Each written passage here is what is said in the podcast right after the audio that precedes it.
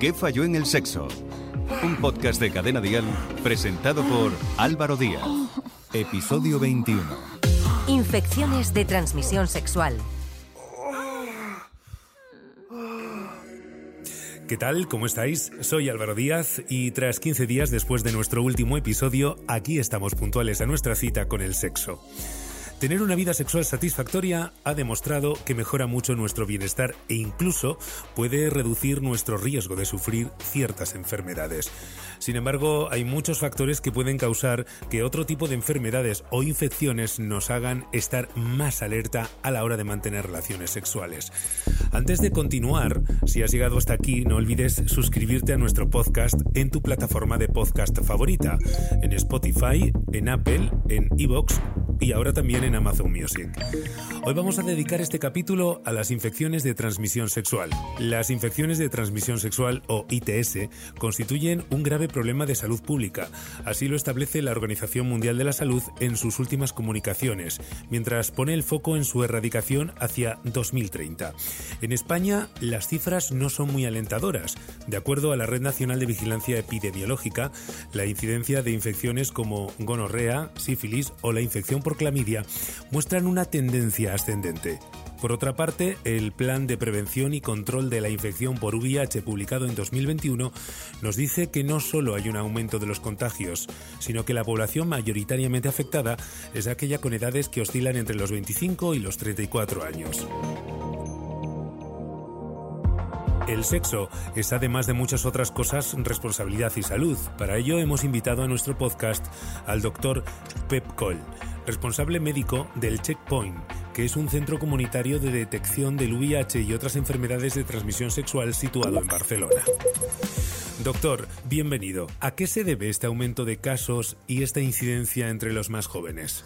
Hola Álvaro, muchas gracias por invitarme a participar, a hablar en tu programa y sobre un tema que me gusta mucho hablar porque hay todavía mucha desinformación y todavía personas que, bueno, que están sufriendo, que lo están pasando mal por este temor o por padecer una infección de transmisión sexual.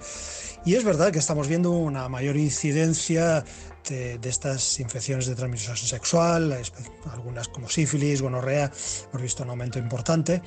¿Y por qué? Bueno, pues porque posiblemente pues hay más relaciones sexuales, hay mayor facilidad para tener relaciones sexuales. Estamos con una tecnología, con unas aplicaciones eh, que facilitan mucho todo esto y bueno, y yo creo que es una buena noticia.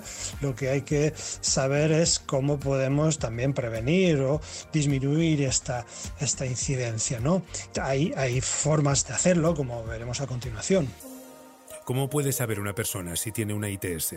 Bueno, si tiene síntomas es obvio que es, que es fácil de diagnosticar porque van a ir al médico normalmente, se le va a hacer las pruebas y se le va a diagnosticar y se va a poner tratamiento. ¿no? Ah, no voy a entrar en los síntomas de infecciones de transmisión sexual que merecería pues, un programa específico, ¿no? pero hay que decir que en algunos casos hay ITS sin síntomas y que solamente si realizamos unos chequeos periódicos, unas, unas, pruebas, pues las podremos detectar. Claro, eh, esto es algo que no se está haciendo siempre, pero que nosotros recomendamos, sobre todo en aquellas personas, aquellos grupos de población donde estamos viendo este mayor, esta mayor incidencia, este mayor aumento de ITS, ¿no? como son hombres que tienen sexo con hombres. ¿Hay riesgo de contraer una ITS que se pongan medidas como preservativo, es decir, por el roce, el contacto de piel con piel, por la depilación? Bueno, pues eh, parcialmente porque algunas ITS, bueno, el preservativo pues cubre una parte concreta del cuerpo, del pene, pero la entrada, la puerta de entrada a muchas ITS pueden ser otras, como son pues, pues por la boca o incluso por el, simple contacto por la piel, ¿no? Pues sífilis eh, son fácilmente transmisibles, ¿no? O sexo oral, que hay que ser realistas y no se utiliza normalmente, o casi nadie utiliza el preservativo para sexo oral, pues también se puede transmitir una gonorrea, una clamidia, una sífilis. Es decir, que preservativo sí va a protegernos de, parcialmente frente a algunas ITS, pero no eh, tenemos que ser conscientes de que no 100%. ¿Todas las infecciones de transmisión sexual generan síntomas? No todas las ITS van a provocar síntomas. De hecho, eh, hay muchas, mayoría de ITS que no van a dar síntomas, especialmente aquellas pues, por gonorrea o por clamidia localizadas en faringe o algunas incluso en recto, ¿no? Y también la sífilis, muchas veces la puerta de entrada, pues eh, a través de la boca o del recto de una sífilis puede pasar desapercibida porque va a crear una lesión, pero como normalmente no es dolorosa, con lo cual si es en, cavidad oral, en boca o en recto, pues la persona no lo va a notar, ¿no? Y para eso pues tendremos que, como decíamos, realizar unas, unas pruebas periódicas, un chequeo periódicamente. Doctor, ¿qué pruebas existen para identificar una ITS? Bueno, pues eh, hay como habría dos tipos de pruebas. Una son las PCR tan famosas, ¿no? Desde la COVID-19, que nos servirán para detectar clamidia o gonorrea en las tres localizaciones donde pueden eh, asentarse, ¿no? Como decíamos antes, la cavidad oral o rectal o, en el pene, ¿no? Que lo haremos a través de una detección a través de, una muestra de orina, ¿no? Y de la recogida de frotis de, de faringe y de recto, ¿no? En otros casos, pues para la sífilis necesitaremos un análisis de de, sangre, ¿no? que puede ser mediante pruebas rápidas, que es un pichazo en el dedo, ¿no? con sangre capilar o también puede hacerse pues con una estación ya de sangre ¿no? y lo mismo para el VIH también tenemos pruebas rápidas para el VIH con sangre capilar con un, con un pinchazo en el, en el, dedo ¿no? y eso complementado con las PCR pues es lo que recomendamos hacer rutinariamente para detectar pues, estas ITS ¿Qué falló en el sexo? Un podcast de Cadena Dial presentado por Álvaro Díaz. El estigma que hay alrededor de las infecciones de transmisión sexual puede tener un impacto significativo en la salud de las personas, ya que el miedo puede impedir que accedan a la atención médica que necesitan. También se ha demostrado que el estigma afecta negativamente a la salud mental y está asociado con el aislamiento social. Desde centros como en el que usted trabaja, ¿cómo se ayuda a un paciente a normalizar estas infecciones al mismo tiempo que se le hace entender que estamos hablando de algo serio como es la salud? Bueno, pues decir que si hay relaciones sexuales, pues hay riesgo de tener, de adquirir una de estas infecciones. Pero si las detectamos y tratamos precozmente, no nos van a generar un problema de salud importante. A día de hoy las ITS son todas curables, excepto el VIH, que todavía no, pero yo espero que en algún momento sí. Y bueno, un caso aparte sería el virus del papiloma humano, que tampoco tenemos un tratamiento, pero que normalmente el cuerpo es capaz de eliminarlo al cabo de cierto tiempo y que normalmente no representan un, problema de salud importante, excepto que puedan generar o provocar o facilitar algún tipo de cáncer. Si una infección de transmisión sexual ha generado estigma en la sociedad, ha sido el VIH. Después de 40 años todavía existe el miedo de contar que uno padece esta infección, a pesar de que gracias a la ciencia una persona con VIH puede ser una persona tan sana o más que otra sin él. ¿Qué podemos hacer desde la sociedad o desde los medios para acabar con esta marca que sufren millones de personas, Pep? Todavía lo estamos viendo, es verdad que menos, pero muchos pacientes me dicen en las primeras visitas, ¿no? Su mayor preocupación no es tanto eh, no está tan relacionado como la infección por VIH en sí, sino más bien por, las, por la repercusión que pueda tener en su vida familiar, eh, social, laboral. Y hay que decir que actualmente una persona con VIH va a llevar una vida absolutamente normal, eh, laboral, familiar, puede tener una pareja puede tener relaciones sexuales una vez que ya esté en tratamiento, que ya tengamos el virus indetectable, esta persona puede tener relaciones sexuales y no va a transmitir el virus a sus parejas sexuales sin utilizar preservativo. Hay estudios ya que lo demuestran claramente. Una persona con VIH que está tratada correctamente, que está indetectable, no va a transmitir el virus a sus parejas sexuales. No representa ningún peligro para, para nadie, para la sociedad. Con lo cual, este estigma deberíamos ya eliminarlo pero ya, inmediatamente. Existe una falsa creencia de que el VIH no afecta a las personas heterosexuales, a pesar de que en 2020 el 73% de los casos de VIH diagnosticados en España en mujeres se debió a la transmisión heterosexual. En los hombres el porcentaje fue del 34%. De estos casos, la mayor parte de las infecciones se dieron entre hombres que tienen relaciones sexuales con otros hombres. ¿Qué falló en el sexo? La PrEP es la nueva estrategia para detener la propagación del VIH. Consiste en utilizar fármacos antirretrovirales que evitan la transmisión. ¿En qué consiste este medicamento? ¿Quién puede acceder a ello y cuánto dura el tratamiento? Pero tenemos una buena noticia respecto al VIH y es que disponemos de una herramienta preventiva con una altísima efectividad, ¿no? Lo sabemos desde el 2012 ya que se aprobó en Estados Unidos y es la profilaxis preexposición, la, la, llamada la PrEP que consiste en la toma de una pastilla al día o en algunos casos en aquellas personas que no tienen relaciones sexuales tan frecuentes se podría tomar antes y después de las relaciones sexuales. ¿no?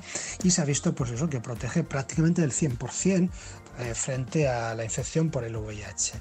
Esta pastilla obviamente no es para todo el mundo, sino que es para aquellas personas con mayor riesgo de infección. Hemos dicho antes que hombres que tienen sexo con hombres eh, tienen mayor riesgo, una mayor incidencia de VIH, en estos casos estaría claramente indicado, pero también en personas con relaciones heterosexuales, pues con múltiples parejas o eh, que puedan tener eso mayor riesgo. ¿no? Y podemos acceder a la PrEP en España, pues desde, se aprobó en noviembre del 2019 pero hay que decir que por desgracia pues todavía hay barreras y todavía no hay un acceso tan fácil como yo creo debería haber, porque mientras tanto se están produciendo también infecciones por VIH que se podrían evitar si las personas ya tuvieran, todas ya tuvieran acceso a la PrEP. ¿no? Y la PrEP eh, no es para toda la vida, sino que va a utilizarse la PrEP pues, mientras se necesite, mientras se tenga una vida sexual activa y pues va a ser más o menos larga, pero ya digo, no es un tratamiento para toda la vida, a diferencia de la infección por el VIH, que sí que a día de hoy es un tratamiento para toda la vida, al menos hasta que encontremos un tratamiento curativo.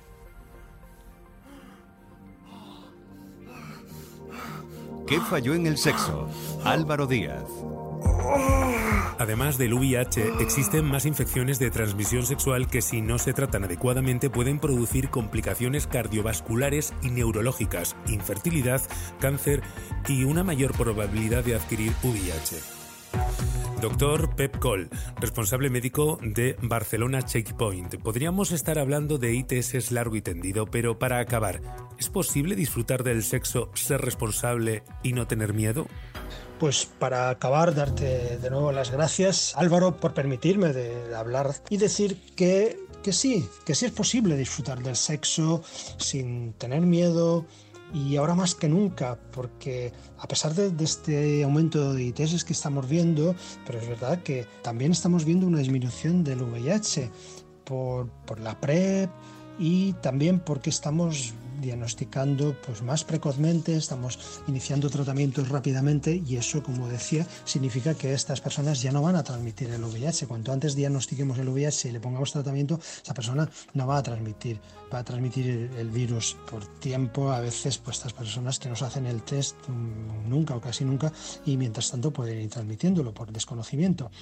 Y eso significa que podemos ya hablar de un, un sexo pues, con más tranquilidad, sin esta espada de Damocles que, que tantos hemos vivido y todavía vivimos, ¿no? Y que sin duda interfiere con una vida sexual placentera. Así que el mensaje final sería, pues tenemos herramientas para prevenir el VIH, tenemos herramientas para tratar las infecciones de transmisión sexual que puedan darse, pues a través de las relaciones sexuales y podemos hacer que una persona tenga una vida sexual sana y sí, responsable, ¿no? Que vaya haciéndose las pruebas periódicamente y que se le den facilidades para hacerse estas pruebas.